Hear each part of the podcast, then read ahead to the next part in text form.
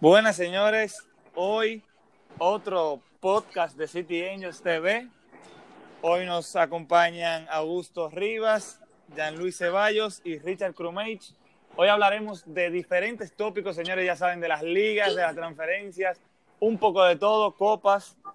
Pero un bombazo aquí al principio. Sané, señores, oficial al Bayern. Pero eso lo hablaremos más adelante. Señores, buenas, preséntese cada uno. Saludos, señores, ¿cómo estamos? Hay mucho fútbol este fin de semana. Tenemos final de Copa Alemana, tenemos Serie A, tenemos la intensidad de la liga y mucho más. Saludos, señores. Richard Cromeche de este lado. Y nada, vamos a darle al podcast y a darle todas las noticias del, eh, del fútbol eh, mundial y europeo. Saludos, señores. Mi nombre es de Ceballos y este es mi primer podcast. Espero aportar eh, buena información sobre el fútbol y que escuchen mi opinión sobre los temas que hablemos. Gracias por acompañarnos, Jean Luis, el día de hoy. Eh, bueno, señores, vamos a comenzar, vamos a llegar aquí. Vamos a comenzar en la Liga Española, señores. ¿Por qué?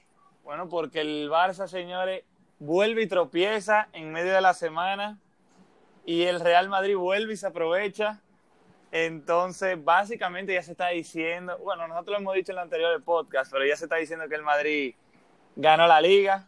Eh, el Barcelona empató 2 a 2 del Atlético de Madrid, un juego muy. Mucho. Dicen que errores, muchos penales. Mucha, mucha controversia, sí, mucha polémica. Correcto. Entonces, señores, el Atlético de Madrid sigue sumando. Eh, el Valencia sigue restando, o mejor dicho, no sumando. Y bueno, vamos a comenzar con la liga. Eh, arranquen, señores, en su opinión sobre cómo ven la tabla.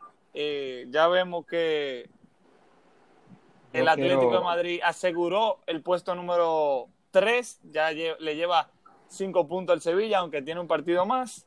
Pero arranca por ahí, Luis, que esta es la liga que más te motiva. Bueno, yo quiero decir que no se puede decir todavía que Real Madrid ha ganado la liga porque, o sea, esto se acaba hasta que se acaba. No, Y estamos claros, faltan 5 jornadas todavía. Si el Madrid falla en dos jornadas, dejando puntos, y el Barcelona recupera la forma a la que nos tiene acostumbrados, la liga se puede poner mucho más interesante de lo que está actualmente. Correcto, correcto. Mira, hay una cosa que es que el, el Barça, por lo menos por, por equipo, lo tiene más complicado, pero cada quien tiene su opinión y es válida, no se ha acabado, faltan cinco fechas a cada uno. A diferencia del Atlético que jugó el jueves y, y sumó ante un equipo como el Mallorca, ganándole 3 a 0, si no me equivoco, con goles de doblete de Morata, que es el máximo goleador del Atlético de Madrid, y uno de Coque también. Entonces Richard y Augusto pueden opinar un poco ahí, cómo ven la liga. Bueno, eh, lo que tú dices, eh, el Barça vuelve a tropezar, el Real Madrid que sigue con esa suerte de campeón, vamos a decir. Eh, le tocan juegos complicados a los dos este fin de semana. El Real Madrid que va a enfrentarse al Atlético de Bilbao, que ya vimos que le dio mucha pelea al Barça. El Barcelona que viene contra el Villarreal, que es un muy buen equipo. Eh, y hay que ver cómo sigue. Lo comentábamos la semana pasada, cada fecha es una final para cada uno de estos equipos. Por ahora el Real Madrid tiene ventaja y como tú dijiste ya el Atlético se afianza en posiciones de Champions y esa batalla por el cuarto puesto va a ser muy interesante realmente. Bueno, Richard, Bueno. danos todo- exacto. Bueno, esta liga de verdad que está eh, echando fuego. Eh, increíble como el Barcelona sigue tropezando, sigue perdiendo puntos y el Madrid obviamente concreto, implacable, sigue, claro, sumando sus puntos, ganando sus juegos, los juegos que tiene que ganar obviamente, eh, los partidos que, que tiene que ganar.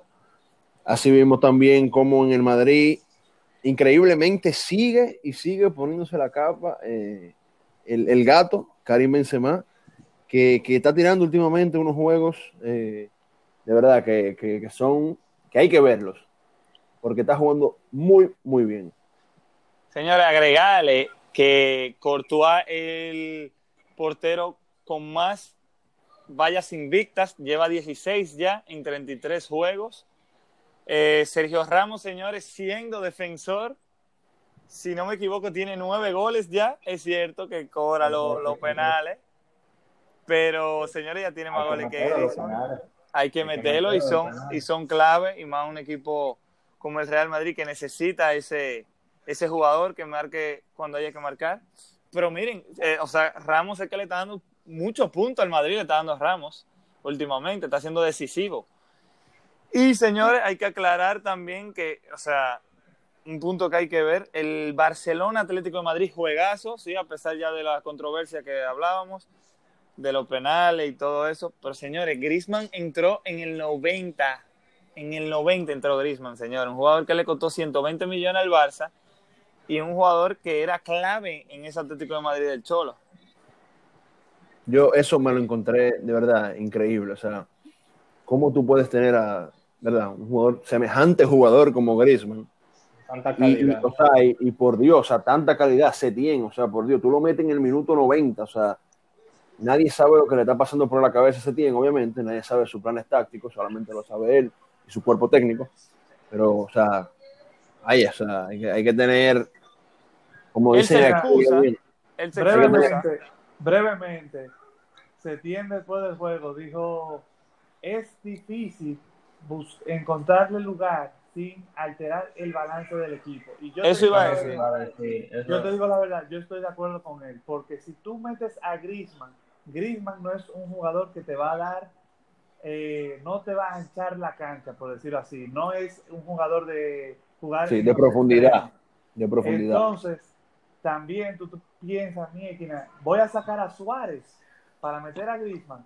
Eh, es verdad que hubiera aportado piernas más frescas.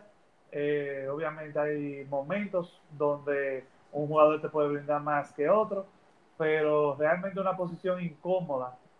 Y para un entrenador como Setien, que no está acostumbrado a tener tantos jugadores buenos, es un dolor de cabeza al que se va a tener que acostumbrar realmente. Tiene que buscarle solución, porque si no puede crear discordia en el vestuario. Sí, yo iba a comentar sobre eso, sobre lo de, sobre lo que había dicho Quique Setién.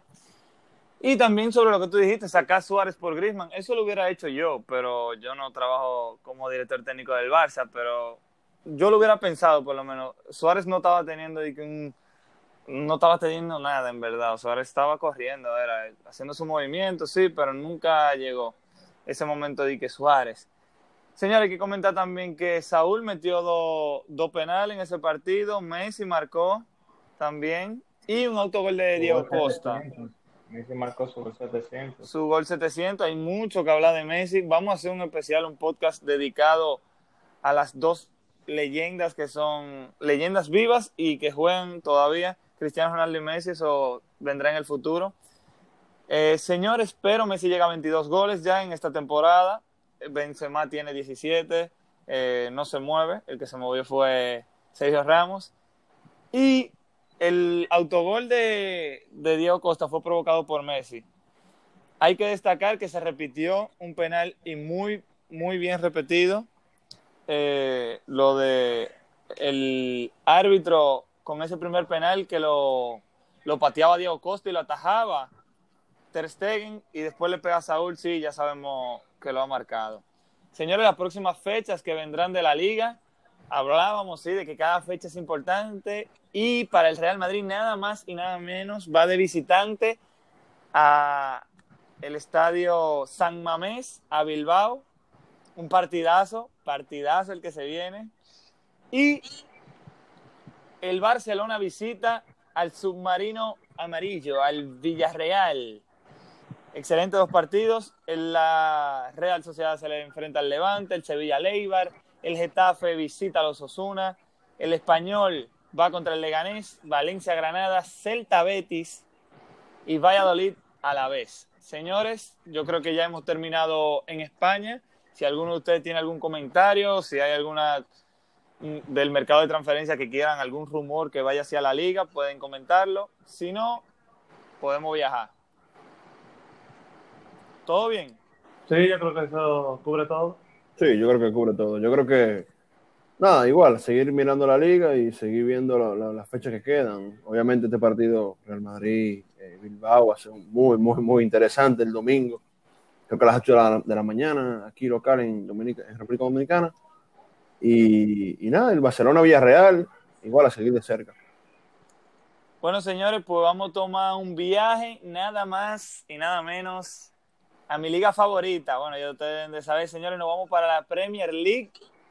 Señores, una fecha muy emocionante, comenzando con el triplete de Marcial, del francés, nada más y nada menos, el primer triplete desde el 2013. Señores, estamos hablando de Ferguson.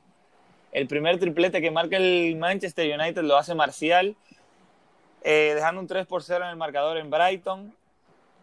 Eh, otro partido que destacar, West Ham-Chelsea, eh, Everton-Leicester, West Ham-Chelsea, primero, primero. Señor, el Chelsea batalla por puesto de Champions. El United también. El Leicester por igual. Todos estos equipos. Y si no se me queda, se me queda alguien. Se me queda alguien todavía. Ah, el Wolverhampton. El Wolverhampton.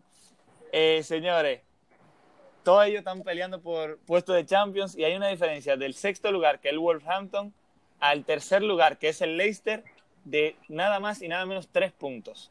Tres puntos entre estos cuatro equipos, todos a por la recta final para clasificar a Champions. El Leicester cayó del Everton, el Chelsea cayó del West Ham 3 por 2. Excelente partido del West Ham.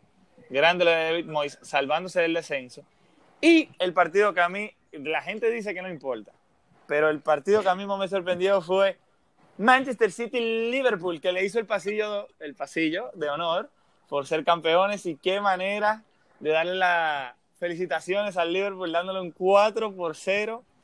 Hubieron controversias también con ese último gol de Mares que se pitó y fue anulado. Pero lo de Phil Foden, señores, es asombroso. Ustedes saben que si me dejan a mí el tema del City, me voy a ir para largo. Y antes de pasar la palabra, Arsenal ganó 4-0 ante el Norwich. Eh, muy bien, por fin pudieron levantarse. Y el Tottenham sigue cayendo. El Sheffield United le da 3 por 1. Se habla mucho de Mourinho, señores. Se dicen que ya la magia de, de ese director técnico se ha ido. Yo opino que no. Eh, pero nada, le dejo la palabra, señores. La tabla de posiciones, me imagino que ustedes se la sabrán. Ya le he hablado un poco, así que denle para allá, metan mano. Eh, yo quería recalcar sobre lo que tú decías, de los mejores equipos que estamos desde que volvimos de la pandemia, el Wolverhampton y el United, que están levantando de, y están compitiendo más por esos puestos de Champions. Eh, el Leicester, uno de los peores equipos después de que volvimos de la pandemia.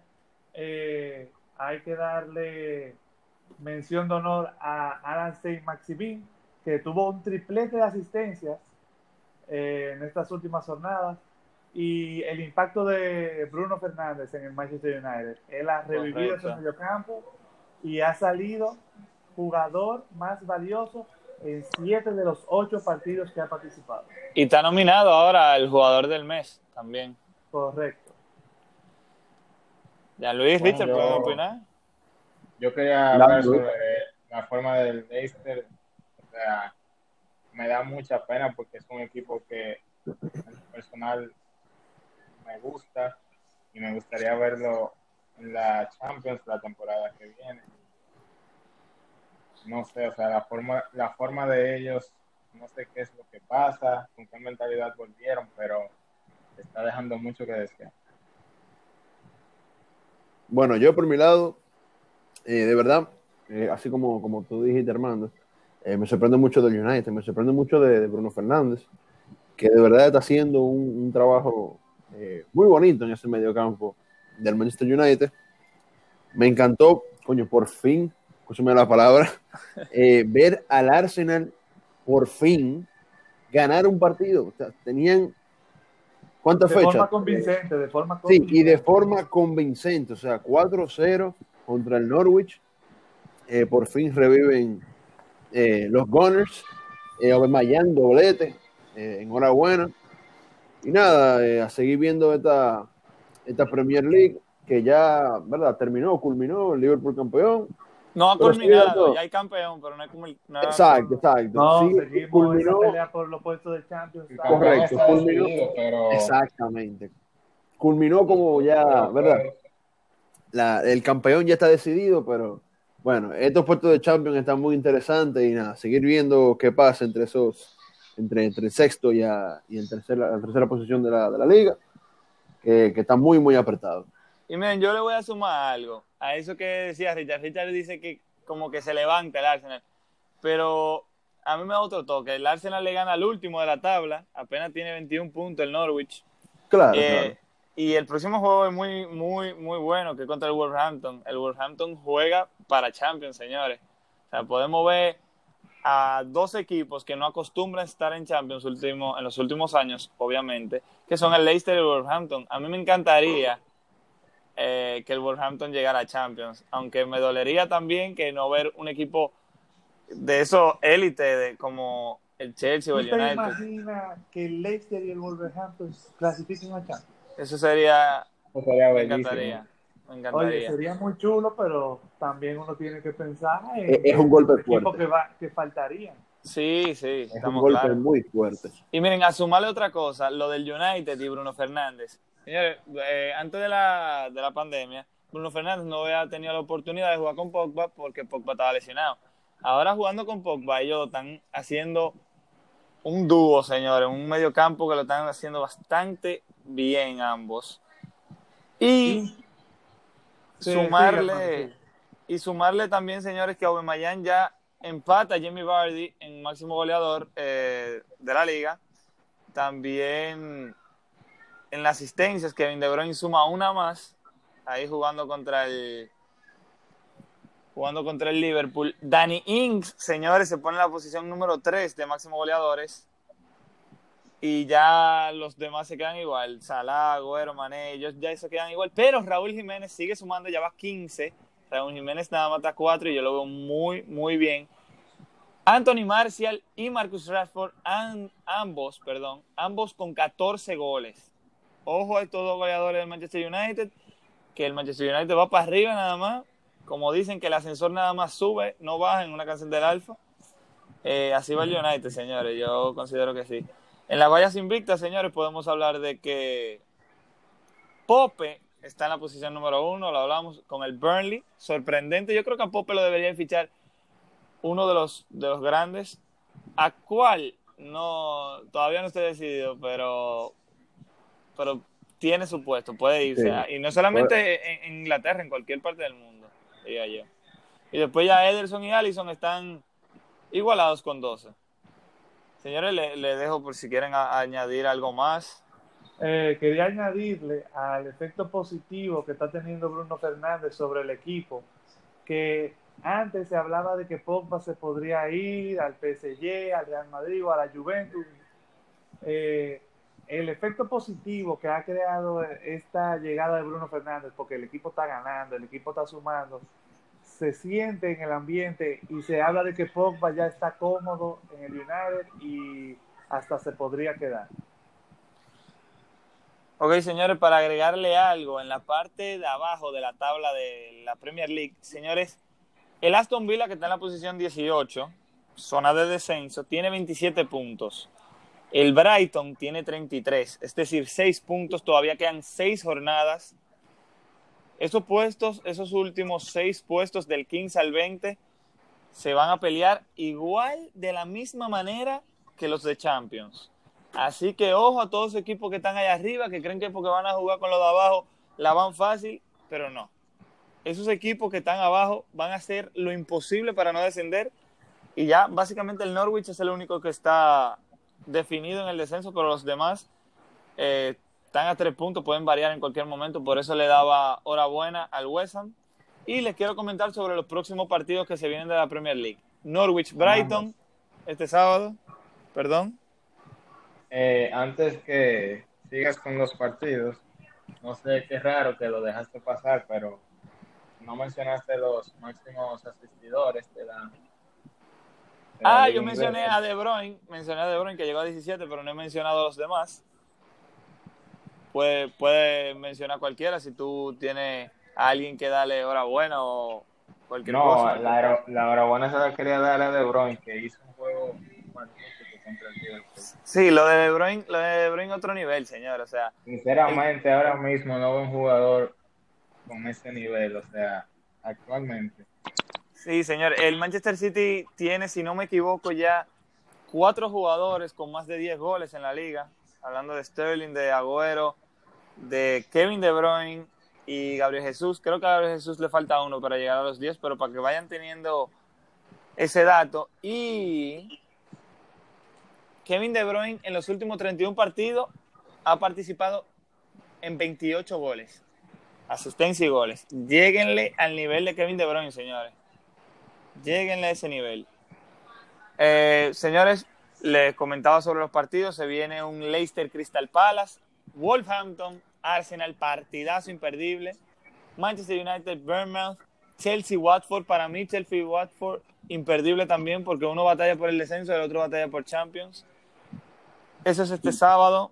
Se juega el domingo Newcastle, West Ham, Southampton, Manchester City, Aston Villa, visita Anfield en Liverpool, Burnley, Sheffield United y el lunes Tottenham, Everton, partidazo también. Señores, también mencionarles, ahora que estamos en Inglaterra antes de de viaje, eh, se me había olvidado la semana pasada hablarles sobre la FA Cup. Se jugaron la, la FA Cup este pasado fin de semana. El Manchester City venció al Newcastle 2 por 0. El Chelsea le ganó al Leicester 1 por 0. El Arsenal venció al Sheffield United 2 a 1. Y el Manchester United le ganó 2 a 1 en extra tiempo al Norwich. Todos los favoritos ganaron. Ahora, las semifinales se jugará Arsenal Manchester City en el Emirates y Manchester United Chelsea en Old Trafford. Con eso, eh, esos cuatro favoritos, partidazos, las semifinales de la FA Cup se juegan el 18 y 19 de este mes. Señores, yo creo que no podemos ir de, via- de viaje a dar una escala si nadie tiene más nada que agregar. Antes eh, de irnos de viaje, yo quería que me dieran su predicción de la final, de la posible final de la FA Cup. ¿A quién estén en la final? Eh, Richard Augusto, pueden comenzar si quieren a dar su. Eh, yo creo que se avecina un derby de Manchester en la final que va a ser muy. Sí, yo estoy de acuerdo también, un derby de Manchester. Sí. El Chelsea está jugando muy bien, pero el United lo veo mejor, lo veo mejor al United. Sí, yo, yo también. Yo digo derby de Manchester rápido y sencillo para no, no abarcar mucho tiempo. Sí, y yo no le voy, a- yo voy a agregar una cosita más. Yo vi el partido de ese, de, lo vi todos, pero el del United Norwich no me sorprendió tanto el United, pero ya cuando entraron a los, pero porque estaban jugando con muchas reservas, ya cuando entraron a los pesos pesados como Marcial, Bruno Alves, ya fue un relajo. Yo creo que el United llegó a tirar 30 disparos a puerta. Sí se jugó 120 minutos, pero para que sepan. Señor, vamos a hacer una escala en Alemania. Ya se acabó la liga, ya oficialmente. El Bayern ya celebró y todo. Excelente lo del director técnico. Señores, eh, lo que les mencionaba al principio, el Bayern fichó a Jadon, perdón, que Jadon Sancho, no, a Lorey Sané, señores, Leroy Sané. Y le dieron el número 10. Sí, que lo tenía Coutinho, pero Coutinho parece que se devuelve para el Barcelona. Señores, yo creo que ese fichaje, y se lo voy a decir desde ahora, anoten el día, yo creo, y le voy a tirar un número mínimo, yo creo que Leroy Sané va a hacer 15 goles, 15 asistencias mínimo, ¿eh? Mínimo en su primera temporada. Estoy abarcando todas las competencias, pero para que sepan el fichaje que yo considero que acaba de hacer el Bayern. Y, claro, le voy a dar la palabra a ustedes. Mañana sábado, hoy sábado, cuando lo estén oyendo, Bayern Leverkusen, final de la Pokal, Copa de Alemania, para que no entienda. Mi favorito es el Bayern, a pesar de la temporada que ha tenido. El Leverkusen dice que confía, los jugadores como Havertz confían, todos tienen esperanza, pero el Bayern para mí es el favorito. Ahora le paso la palabra primero a Richard, perdónenme los otros dos, pero se la voy a dar a Richard porque esa es su liga, su equipo. Mete manos, Richard. Bueno, na- nada, vamos, vamos primero a, dar un poco de cabeza a lo que, a lo que se viene con, con- con Leroy Sané, la temporada que viene, bueno, señores, miren, de verdad, que, que la velocidad en el equipo del Bayern eh, reina. O sea, si ustedes se ponen a mirar eh, los jugadores que, que, que, se suman, se suma Leroy Sané y los jugadores que ya están, o sea, Sergio Gnabry, eh, Kingsley Coleman, Alphonse Davis. O sea, aquí ahora va a haber es una pista a 400 metros en la Bundesliga. Son tigres que, que van a correr si esa bola y te van a dar la profundidad necesaria eh, para armar tu juego. Y, y, especial, o sea, fichaje, fichaje top y, baratísimo. Me sorprendí la suma que, que pagó el Bayern por Leroy Sané, por semejante jugador. Y bueno, yo por lo menos, yo tengo muchísimas expectativas, altas expectativas sobre este jugador, porque de verdad que si, si en el Bayern lo preparan bien y le dan una buena condición física, este tipo va a llegar a, romper todo, a romper esquemas, como quien dice, a, juntarse con, con quien sea, con Genabri, con Genabri o con Coman. Me imagino que tendrá, tendrá un tiempo de, de claro, de, acoplarse al equipo. Pero bueno, yo sé que ese muchacho va a llegar y, y va a hacer maravillas. Es un peso fuerte. Y nada, comentando igual lo del sábado, eh, partidazo, eh, Bayern contra eh, el Leverkusen, eh, final de Pokal, final de Copa Alemana, veremos cómo se da eso mañana, bien temprano. Y nada, es a las 2 de la tarde aquí, hora local, de República Dominicana. Nada, será de verdad un tremendo juego. Eh, te dejo, les doy la palabra a Gustavo José para que nos dé un poco de, de, su opinión sobre el fichaje y, y esta final de mañana. Yo creo que el fichaje de Sané, como ustedes comentaban, muy buen fichaje. Eh, me interesa mucho ver dónde lo van a ubicar en la cancha. Si, porque él obviamente puede jugar en ambos perfiles. Si juega en la izquierda, él puede ofrecer mucha profundidad para dar esos centros rasos que conocemos que el Bayern y Lewandowski va a apreciar mucho. Totalmente. Eh, pero también si lo ponen por la derecha, él tiene un tiro a larga distancia eh, bestial. Bastante y pronunciado. Y yo creo que Coman y Nabri van a apreciar también la competencia interna que eso va a generar. Eh, respecto a la final de la Pocal, bueno, yo creo que realmente es un juego. Y como todos sabemos, eh, a partido único, una final, todo puede pasar. Eh, inclusive en el juego de liga que tuvieron el Bayern y el Leverkusen, ahora recién, el Leverkusen se puso eh, en la delantera al principio, temprano en el juego, y hay que ver si ellos aprendieron sobre esa experiencia de no bajar la guardia, porque el Bayern... Sí, lo. Lo, si lo molestas, ellos sacan sus garras. Y, pero vamos a esperar, sabemos que puede pasar cualquier cosa, no sorprendería que ganara el Bayern, pero sería un buen detalle a la temporada que hizo Leverkusen, que se quedó fuera, lo comentábamos la semana pasada, que ellos necesitaban que el Mönchengladbach eh, tropezara y ellos ganar para poder conseguir cambios, se quedaron cortos porque el Mönchengladbach ganó su partido. Y el Leipzig por igual y el Leipzig por igual ganó y aseguró su puesto de Champions. Eh, y nada, sería un buen premio a la temporada que hicieron y considerando que Havertz se va, hay que ver si van a poder mantener su nivel. Jean Luis, si tiene algo que agregar a este tema. Eh, sobre el tema de el fichaje de Sané, pienso que es un jugadorazo. Lo único que me preocupa es la forma física de Sané. Sané ha tenido problemas con lesiones en, sus, en su última etapa con el City, o sea, los últimos años con el City. Es un jugadorazo, pero tiene ese problema que es un poco frágil. Sí, así yo lo, lo mencionaba. Y el Bayern Eso no se cansa de tener extremos frágiles. Robin, Ribery. Sí, es, es, increíble. Es, es, es un tema delicado. Yo por eso estaba mencionando, eh, así como recalca nuestro amigo Jan Luis, eh, es, un tema bien delicado esto de los, de los extremos que hemos tenido, bueno, que ha tenido el Bayern, estos, en estos últimos años. Eh, Robin, ¿verdad? Robin que, que- perdió una cantidad exorbitante de partidos por lesión. Ojalá que este no sea un caso más, eh, el del Leroy Sané, y que, y que los preparadores físicos, de verdad, eh, lo, lo preparen y, y lo tengan al 100%, la- el, más, más de 80% de la fecha disponible de la temporada que viene. Ya Luis sigue. No, si no, tiene algo eh, más, no. quería, Y- quería y- aportar esa información sobre la final. La veo, como dice Augusto, es un, un solo partido. Esto es fútbol y en el fútbol puede pasar lo que sea. En la final nunca se sabe. Un equipo puede venir de ganar 10 juegos consecutivos y otro de perder 10 y al final el que perdió los 10 te puede, te puede sorprender y ganarte el partido.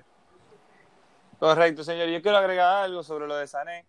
Usted hablan sobre la fragilidad vaina, eh, perdón por la palabra vaina, eh, pero, pero Sané es un jugador bastante fuerte, señores.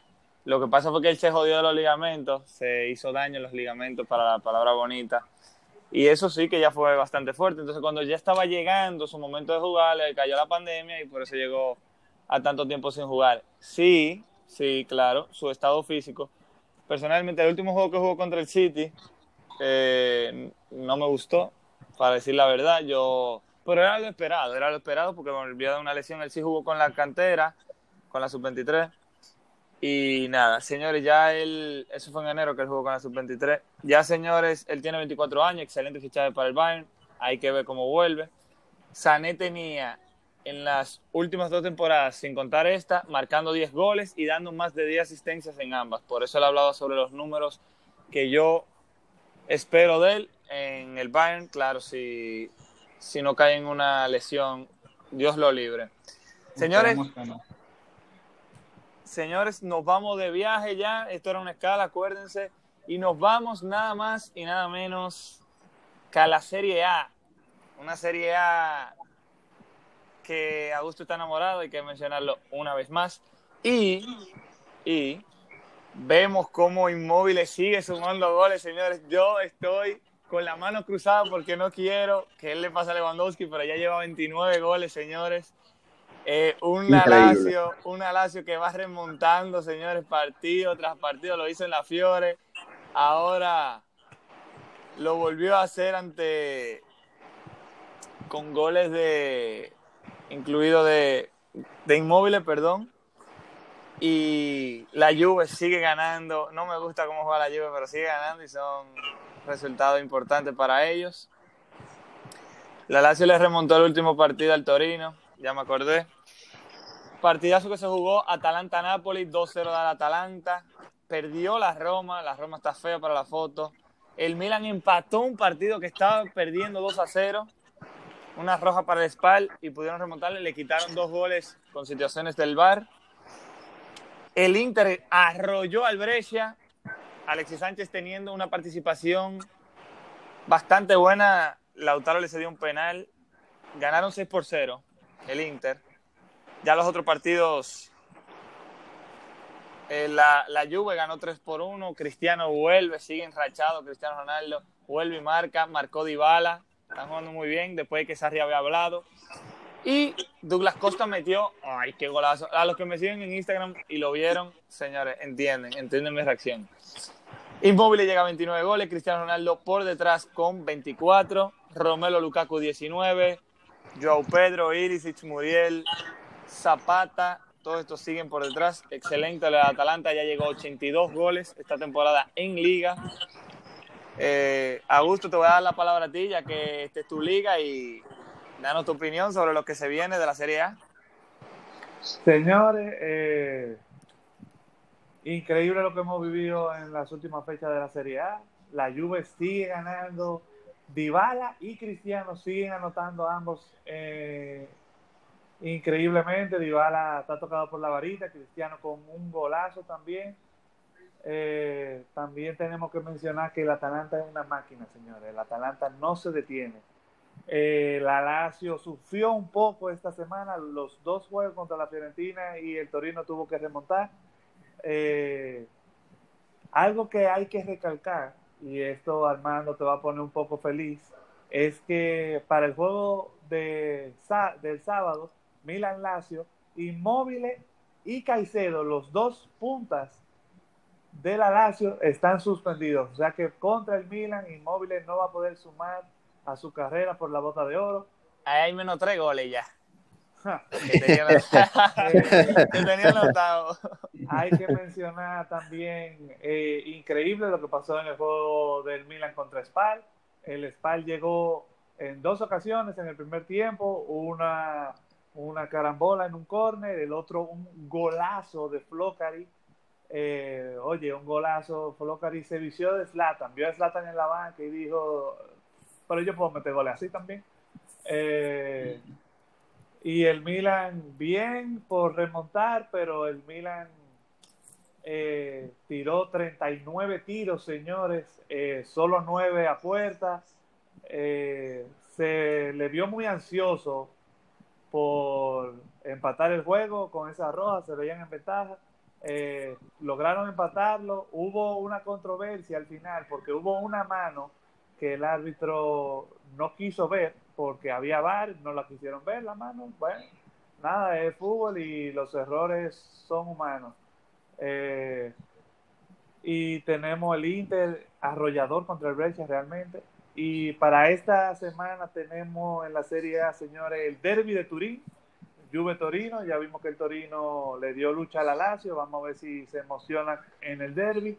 Tenemos Milan Lazio, como ya comentaba. Lazio sin sus dos puntas eh, principales y muchas otras ausencias. Eh, el Milan tiene que repuntar después de esos puntos perdidos contra el Spal. Hay que ver si esta puede ser una jornada positiva para Juve o positiva para la Lazio si el Torino la ayuda. También tenemos Napoli-Roma, señores, un juegazo dos equipos que perdieron en esta última fecha, eh, la Roma contra el Udinese, el Napoli contra el Atalanta. Eh, vamos a ver quién se recupera de sus heridas y quién sigue enrachado negativamente. Eh, realmente yo quiero que ustedes me digan que ustedes piensan, ¿ustedes creen que la Lazio puede seguir apretando a la lluvia? ¿Ustedes creen que esta ausencia de Inmóvil y Caicedo realmente contra el Milan, que viene jugando positivamente, Paquetá jugó un juego muy bueno contra el Spal, pero yo quiero que ustedes me digan, señores, ¿qué ustedes sienten? ¿La Juve se aleja más este fin de semana? ¿La Lazio aprieta o seguimos a cuatro puntos de distancia? Yo sinceramente pienso que la Juve va a ganar su partido con facilidad porque ahora mismo están enfocados en la liga. Eh, la Lazio, independientemente de que le gane el Milan o no, siento que va, o sea, siento que no va a afectar porque pienso que la Juve va a ganar su juego, aunque la Juve va a tener que trabajar ese juego. Yo, por mi lado, por mirado, sinceramente. Eh, bueno, si, si vemos un poco los partidos, ese, me interesa mucho ver ese, ese Lazio Milan. Eh, va a estar muy interesante eh, este fin de semana. Pero nada, yo, yo sigo pensando que, que va a ser un poco lo mismo. Quizá el Milan apriete, quizá el Milan dé, la sorpresa, ¿verdad? Y, le, le gane esta Lazio, que no tendrá, así como mencionó Augusto, eh, a su querido inmóvil, que ojalá que no gane la, tampoco la bota de oro, porque yo quiero que la gane Lewandowski. Eh, pero bueno, yo, yo digo que habrá un poco lo mismo. Eh, la Lazio gana, la Juve gana, seguimos con cuatro puntos de diferencia y, nada, seguir, seguir peleando. Señores, destacar que Lewandowski quedó con 34 goles y a Inmóvil le quedan 8 partidos por el momento. Eh, porque estoy quitándole una porque no va a jugar contra el Milan, y tiene 29. Es decir, que tiene que meter un gol cada dos partidos. Yo creo que si lo... No quiero, pero sí, sí creo que lo va a lograr. Sí, se, ve, muy... Eh, si lo logra, ojalá que llegue a 40 goles. Ojalá que llegue a los 40 goles. Yo lo, veo factible, yo lo veo factible. Pero bueno, ojalá que no. Mando, hay una pregunta. ¿Por qué no, no quieres que Móvil quede como... ¿Por qué no quiero? Se- eh, no, es que no, es que para mí Inmóvil se, se testió, es decir, se fogueó en la liga alemana, no le fue bien, se fogueó en la liga española, no le fue bien. Bueno, a mí no me gusta que los jugadores, que venga, ok, viene, mete 40 goles, lo ficha otro equipo y se apaga. A mí no me gustan los jugadores así, aunque hay que destacar que en la Serie A es muy, muy efectivo Inmóvil. O sea que si yo soy él, me puedo ofrecer el Manchester City, el Real Madrid, el Barça y no me voy. No me voy. Siendo sincero. Yo sí, yo sí Y- destaco algo. Eh, que te interrumpa, Armando. Yo sí destaco algo que, que es siempre algo que me parece un poquito eh, injusto. Que ya para mí la Bundesliga debería ser una liga que, que tenga 20 equipos, que tenga ya 38 fechas. Porque la Serie A tiene 38, Lewandowski vende ventaja. O, o por lo menos que si, si esa modalidad no llega, que los jugadores en Alemania tengan un, un coeficiente un poquito mayor en la, en, la, en la carrera de la bota de oro para que sea un poco más, eh, ¿verdad? Eh, para, que- para que haya más igualdad. Ok, es válido. Señores, lo que le quería mencionar es que por primera vez, si no me equivoco, en la historia de la Serie A, Alejandro Gómez, eh, acá el Papu Gómez, es el primer jugador que llega a 15 asistencias en una temporada. Eso es de aplaudir, jugador del Atalanta, para el que no lo conozca, argentino, que es como el vino, mientras más viejo, mejor. Luis Alberto tiene 14, así que hay una pelea en asistencia muy buena. Enhorabuena lo del Papu Gómez. Señores, nos vamos a, a las preguntas que me hicieron. Si nadie más tiene nada que agregar el de la Serie A. Eh, yo quería agregar que hay un juegazo que no mencionamos el domingo, Napoli-Roma. Si el Napoli falla, el Milan puede, entiendo yo, ponerse por delante en la liga, arriba de él, y ponerse en puestos para clasificar a Europa League. Sí, es muy válido ese punto. Creo que Augusto lo había mencionado, pero como tú lo desglosaste, me gustó también de eso de la Champions. Señores, este martes también, que se viene porque no... Es Milan Juve, señores. O sea que el próximo podcast estaremos hablando de, además de todos estos resultados que ya hablamos, de que se vienen las próximas fechas, Milan Juve, señores, ojalá que el Milan haga algo, ojalá. Y miren que yo soy, soy fanático de Cristiano, de que, que con camisa y de todo, pero eh, yo quiero ver un cambio en, en esa liga. Eso parece la política. eh. Nada más la Juve. Van por el 9. Van por el 9 título. Van por el noveno título eh, consecutivo. Están a seis puntos. Yo creo que ya se acabó esa liga, pero hay que seguir viendo porque quedan muchas fechas. Señores, antes de irnos con las preguntas, quiero darle un- una información sobre la Champions League. Este viernes de julio, lo hablaremos en el próximo podcast también, se hace sorteo. ¿Para qué, Armando? Para los cuartos de finales, semifinales y final de la UEFA Champions League de esta temporada, que ya hablamos que se juega en agosto, lo hemos hablado anteriormente. Eh, ¿Para qué? Para saber cuáles son los equipos que van a terminar siendo casa, entre comillas, porque todos los juegos se van a jugar en Lisboa. Y tenemos también información de que la Champions del año que viene, de la temporada que viene, no del año que viene, de la temporada que viene, señores, empieza el 20 de octubre. Y la final, sabemos que era en Turquía, se va a jugar en Turquía el- la temporada que viene, porque se va a jugar en Lisboa esta y por lo de la pandemia y todo eso se tuvo que aplazar hacia el año que viene. Lo encuentro magnífico porque como no van a haber eh, fanáticos en ninguno de los estadios, iba a perder en esa parte Turquía porque acuérdense que no solamente los jue- el juego, sino que influye en turismo, en taquillas, en todo eso. Señores, si no tienen nada que agregar sobre la Champions, eh, vamos a seguir hablando más adelante, eso es en agosto, ya lo sabemos. Ojo, el primero de agosto se juega la final de la FA Cup. Eso había que mencionarlo. Señores, nos vamos con la pregunta. Si nadie más tiene nada que agregar. Primera pregunta. Nos fuimos entonces. Primera pregunta. ¿Está el Barça en decadencia? Mi opinión, lo voy a hacer corto y preciso. No creo que el Barça en decadencia. Sí está en un mal momento, pero no es que va a, a esos tiempos de cuando ni título ni posibilidad de ganar la Champions tenía. Esa es mi opinión. Ha tenido una mala temporada, cambio de director técnico, fichajes que no han dado la talla, pero, pero hay Messi. Hay Messi. Es lo que tengo que decir. Eh, ¿Usted opinen? Yo pienso que en verdad no es que el Barça esté en decadencia, sino que Messi no está muy fino últimamente, que digamos. Eh, en los últimos juegos ha tenido ocasiones que normalmente él las termina con facilidad y no se le está dando. Y sabemos que el Barça es un equipo muy dependiente de Messi. Y por eso pienso que no está en decadencia, sino que Messi está pasando por un, no un mal momento, sino un bache. No está en su Ok. prime, por así decirlo. Augusto.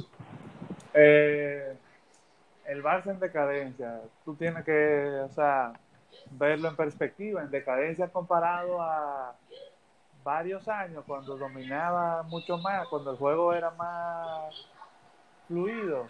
Bueno, cada quien tendrá su opinión, pero realmente yo creo que el Barça es un equipo que cambiando de entrenador a mitad de temporada y después viene la pandemia, el entrenador no ha podido realmente hacer bien su trabajo. Eh, yo creo que simplemente le afectó la pandemia negativamente. No te puedo decir que esté en decadencia, no, simplemente de los equipos que la pandemia les afectó de manera negativa. Algunos le afectó de manera positiva. Hablábamos hace un rato de la Premier League. Mira cómo el Leicester está en un momento negativo y el Manchester United está en un momento positivo. Son cosas que pasan. Correcto, Richard, ¿tiene algo que agregar? Sí, yo diré brevemente que, bueno, así como, como mencionan todos, no, no creo que el Barcelona esté en un, ¿verdad? En decadencia, así como, esa palabra suena como muy feo, ¿verdad? Suena como, como que si el Barcelona va a una vía, ¿verdad? Sin, sin ofensa ni nada, pero así como el Milan, porque el Milan tiene tiempo que, que está como un, un bache fuerte. Pero no, yo simplemente digo lo mismo, el, el Barcelona está pasando por un momento delicado, eh, obviamente, ojo, ojo, ojo, tienen que hacer renovaciones, tienen que, que, cambiar, tienen que mover un poco esa plantilla porque se está llenando de, de, de jugadores ya con una edad pasada. Eh, si te hablo de jugadores, Busquets, Rakitic, Vidal, eh, el mismo Messi, eh, Suárez, jugadores que ya están pasando los 31 años. ¿Entiendes? Entonces, quizá ya no están pasando por una decadencia, pero pueden tener una renovación de plantilla que, que sí para la temporada que viene pueda ser algo diferente. Una nueva esencia, algún, algún proyecto nuevo, ya post-Messi, porque creen que, el, que Messi no, no se va a acabar, creen que Messi va a durar hasta los 45, y no es verdad. Eso es lo que yo diría. Bueno, señores, eh, creo que todo el mundo ha dado su opinión ya sobre la pregunta. Ahora, en esta pregunta que se viene, se habla mucho del futuro, entonces por eso yo la voy a responder solo. Eh, predicción de cómo estará la Premier la próxima temporada. Bueno, a, habrá un, un, efecto por esto de la pandemia que va a empezar un poco más tarde, los fichajes. Eh, bueno, si tú me preguntas a mí, yo creo que va a estar para chuparse los dedos por todas las todas las eh, fichajes que van a hacer los equipos. Empezando ya con el Chelsea. Nada más con lo del Chelsea, con lo que se habla del United, el City se habla también que va a fichar algunos, lo vamos a hablar un poco más adelante. Eh, bueno, como dice, me pone próxima temporada, tal vez. Por eso no, no quiero compartir esta pregunta con los demás. Nos vamos para otra, señores. Su opinión sobre el trueque Pjanic-Arthur. Ok, eh, comienzo y paso a la pregunta. Hemos cubierto eso mucho. Hemos cubierto eso mucho, lo voy a hacer rápido. La Juve, sí, lo podemos hacer breve. La Juve, excelente. El Barça, ok, mucha gente lo critica, pero yo confío que Pjanic es un muy buen jugador. Es cierto, la edad puede jugar en contra, pero miren, hay muchos jugadores que con edad se vuelven mejores. Hay que, yo creo que a Pjanic se le está menospreciando. Des, menospreciando, sí, esa es la palabra, siempre se me queda. Menospreciando Y bueno, lo voy a dejar ahí. Yo opino que la Juve lo hizo muy bien. Solamente de visión, creo que el Barça falló. Pero yo confío en Pjanic. Si Pjanic es un jugadorazo, donde ha ido? Lyon, Roma, Juve, la ha roto en todos los lados. Eh, pasa la pregunta. Augusto. No, yo creo que eso ya lo hemos discutido mucho. El, el gran ganador es la Juve porque tiene mayor juventud en Arthur, tiene un jugador con mucho futuro, con mucho presente también. Y el Barcelona, por lo que hablaba Richard hace un momento, tiene un equipo mucho más veterano. A lo mejor eh, el Barça quiere un poco más de experiencia y más seguridad porque un jugador de la experiencia y la clase de piano te da eso, te da más seguridad al momento de tú armar un equipo. El Barça parece que quiere ganar ahora y no está, no está muy preocupado por el futuro porque parece que ellos saben, tienen algún scout que tiene cosas preparadas para ellos. Ya Luis. Oye, Luis. Bueno, dale, dale. Ya Luis, dale, dale. Bueno, eh, para mí, el resumen simple. La Juve gana un jugador con futuro y mucha calidad. El Barça gana un jugador con mucha calidad, pero no con tanto futuro, ya que tiene 30 años. Y pienso que en verdad la Juve salió ganando este track. Sí, eso influye, hay muchos factores que pueden influir y todo, pero viéndola así de lejos, porque no hemos visto ninguno de los dos, viendo así de lejos es válida.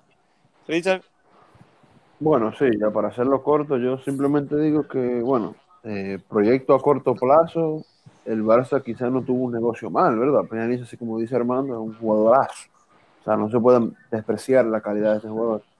Pero bueno, o sea, tengo que decir que el, que el, el negocio a largo plazo, que siempre se va a ver a largo plazo el fútbol, para el Barcelona fue terrible. Yo digo que ellos tiraron a la basura un jugador con excelente calidad, excelente cualidades, como Arthur, que, que de verdad le va a caer muy bien a la Juve. Muy, muy bien. Pero bueno, nada.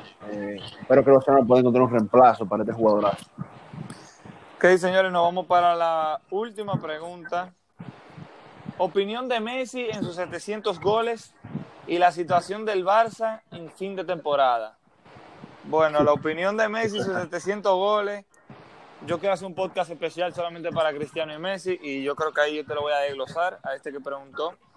Y la situación del Barça, bueno, feo. Barça que, que miren todas las situaciones que están pasando, partidos que necesitan ganarlo.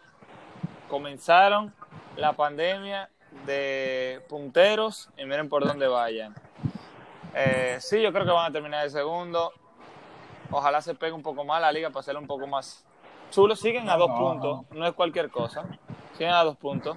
Pero un empate del Madrid y una victoria del Barça sería más entretenimiento para nosotros los seguidores del fútbol. Aún así, el Madrid ganaría la liga si terminan empatados en puntos. Pero ojalá la gane el Madrid. Perdonen a los Barça fans, pero eso fue lo que yo predije. Y ojalá se mantenga así. Y paso la pregunta para ustedes. Mm, ¿Nadie quiere responder la pregunta? ¿Qué tú piensas, ya Luis? Eh, bueno, yo pienso que en realidad eh, difiero de Armando. Yo soy, en lo personal, soy fanático de Real Madrid, por mí que se quede así. No quiero que el Barça se acerque ni nada y que el Madrid siga en su línea, enfocados y tratando de sacar los partidos adelante. Bueno, yo personalmente, tú sabes que un poco más de sazón siempre le agrega emoción. Señores, No, vamos. Que pierda el Real Madrid en el Barça. Que Un pierda empate el- del Madrid, un empate No, del Madrid que para que se igualen pierda, en que punto. pierda. No, no, no, hombre, no. Ah, no, que el Madrid le lleva cuatro, no son dos. Y yo me Claro, equivoqué, mala mía, señores. son Sí, que pierde el Madrid. Que pierde el Madrid. El Real Madrid pierde el. Barcelona y se pone a uno. Oye, Sí, sí, está más. así la idea. Yo soporto perder el último juego. Richard, ¿algo que regale? Eh, bueno, mira, 700 goles de Messi, esto es un número No, vamos a dejarlo que- para el próximo podcast. Vamos a dejarlo para el Ok, próximo ok, podcast. ok, ok, ok. bueno, nada, simplemente darle la hora buena eh, eh, a, a Lionel Messi, que de verdad, vaya, o sea, no, no, no, no, no hay mucho que decir, es una máquina, es un- una persona de otro mundo. Oye, Pero bueno. pregunta, situación del Barça en finales de temporada. Claro, Lo- claro, lo- claro. Lo de Messi, Para otro podcast, dejamos entonces. para otro podcast. Bueno, mira, nada, situación de Barça para la última temporada, digo, para final de temporada, bueno, nada, un poquito de lo que dije eh, eh, al final, un, un poco más temprano en el podcast. Eh, eh, el Barça simplemente está pasando, yo diría que un, un bache, así como dijo Armando, así como dijo Augusto. Eh, esto es simplemente una pequeña caída por parte de, la- del coronavirus, ¿verdad? De la, de pandemia que hubo.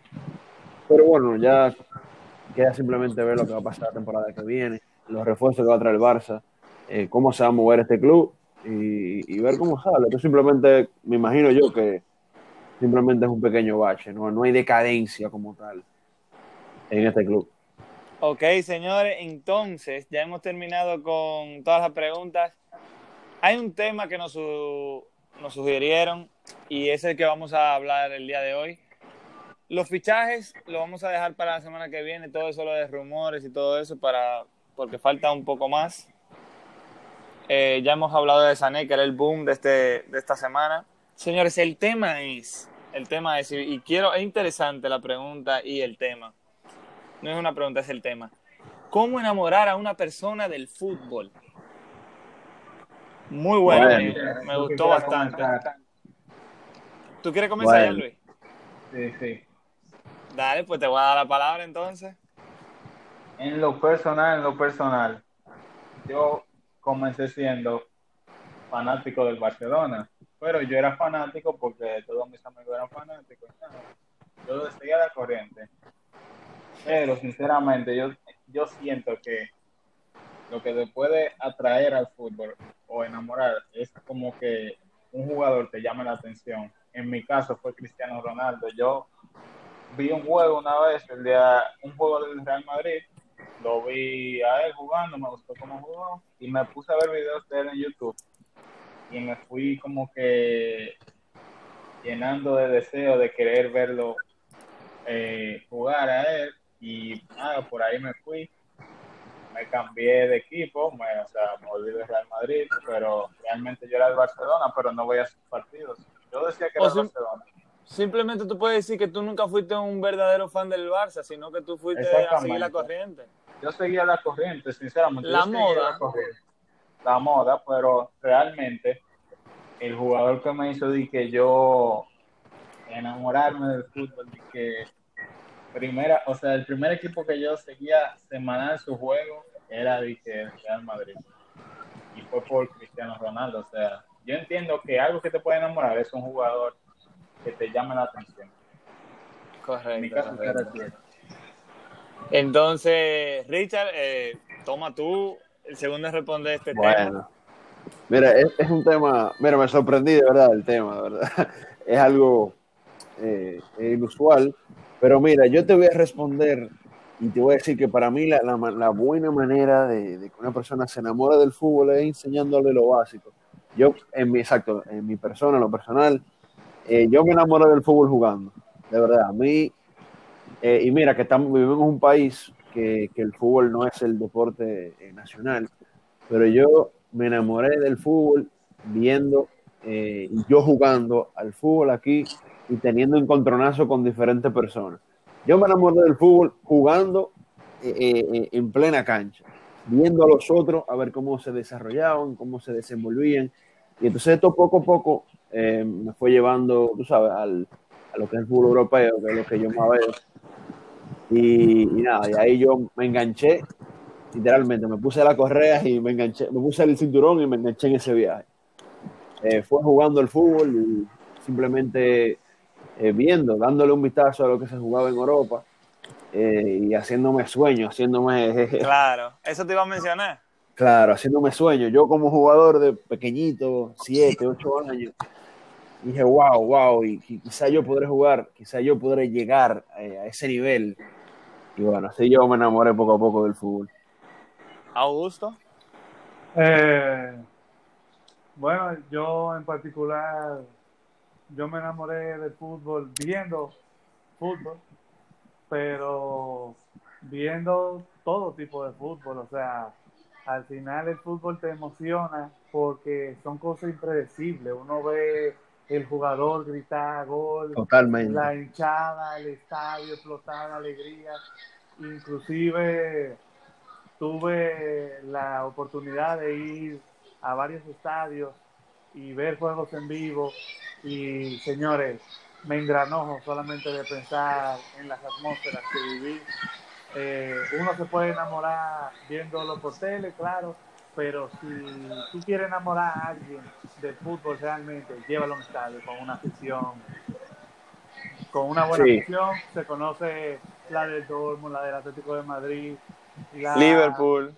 la Liverpool. del Liverpool. Esos son estadios, esos son equipos con grandes aficiones. Tú vives esa- Germain, yo diría tú también. vives esa atmósfera, tú vives esa atmósfera y es algo que 80 mil personas gritando, alentando, apoyando a un equipo, es una experiencia, señores, que no es que te enamora del fútbol, te enamora de Eso, sí, eso, eso, eso es muy verdad. O sea, yo de verdad que te doy un gran punto con eso, que si tú quieres enamorar a una persona, si tú quieres que una persona se enamore del fútbol, enséñale cómo se vive el fútbol eh, en realidad, cómo, cómo la gente se apasiona por su club.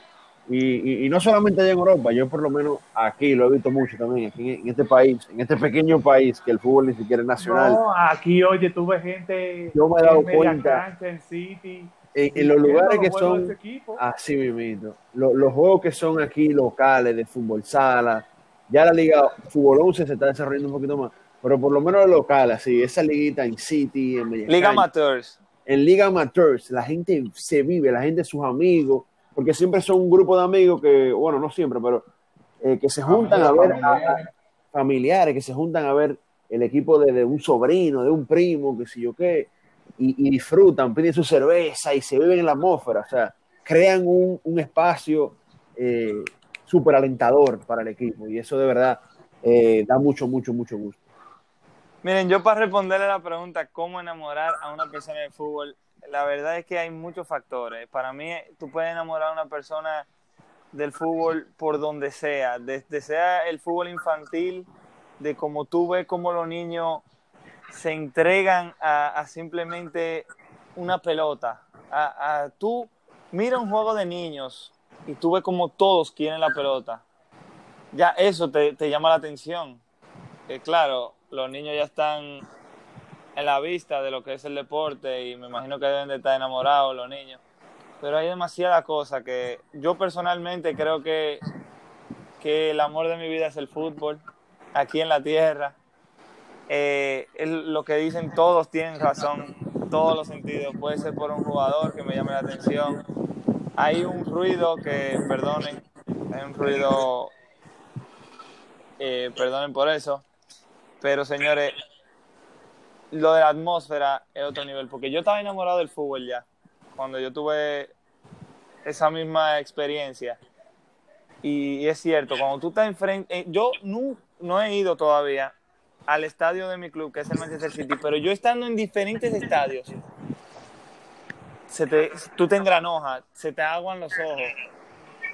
Es como dicen, 80 mil personas en una misma sintonía, señores. Eso es maravilloso y yo creo que eh, enamorar a alguien del fútbol es lo mejor que le puede pasar. Esa es mi opinión. Eh, algo que se puede utilizar, enseñarle, si no tiene la posibilidad de ir a ver un juego, enseñarle un partido de semifinal del Liverpool o de uno de los grandes de Europa. Uno que a mí me, me, me movió mucho fue el Manchester City en Champions de la temporada pasada ante el Tottenham, la vuelta. Yo nunca había visto el estadio del City así, nunca había visto el estadio del City como se vio. Miren, yo soy del City y ese partido del Liverpool-Barcelona en Anfield, no se lo voy a negar, yo creo que yo hasta lloré después del resultado, del 4-0, aparte del resultado, que yo no quería eso. señores, esa afición, señores. Se los recomiendo a la persona que nos hizo esta pregunta, se los recomiendo buscar las aficiones de los equipos. Yo creo que eso motiva, eso conmueve. Y nada, esa es mi opinión sobre cómo enamorar a una persona del fútbol. Hay demasiados factores, pero yo creo que no es solamente en el fútbol élite que te puede enamorar, te puede enamorar hasta yendo a ver fútbol en las escuelas, en competiciones escolares. Y nada, señores, yo creo que si quieren agregar algo más.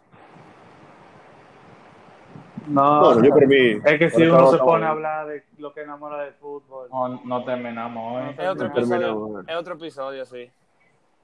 Hay que tenerlo en cuenta, hay que, hay que tenerlo en cuenta.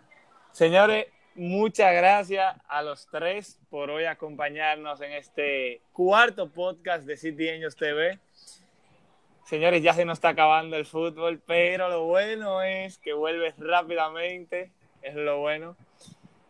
Eh, ya en septiembre hay más fútbol después de la Champions, volvemos, así que ahora es que viene lo bueno, señores, ahora es que viene lo bueno. No se, no se dejen desanimar, pasen buen día, buenas noches, en el momento que lo esté viendo, siga manejando con cuidado si lo está viendo en el carro. Un abrazo a todos los oyentes, le doy la palabra a ustedes para que se despidan.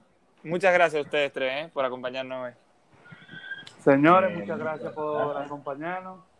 Eh, disfruten del fútbol, disfruten de la vida y cuidémonos que la pandemia sigue y tengan mucho cuidado y hasta la próxima semana. Eh, Luis. muchas gracias por invitarme a este podcast, Armando. Espero volver por acá en algún otro momento. Y Tenlo por seguro, tenlo por seguro. Nada, una, una muy bonita experiencia.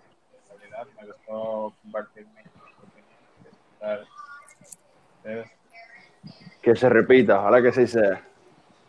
Y nada, pues yo me despido brevemente. Nada, igual así como dice Armando, eh, que tengan un maravilloso día o una maravillosa noche, depende de dónde están escuchando el podcast y nada, sigan con su vida y que viva el fútbol.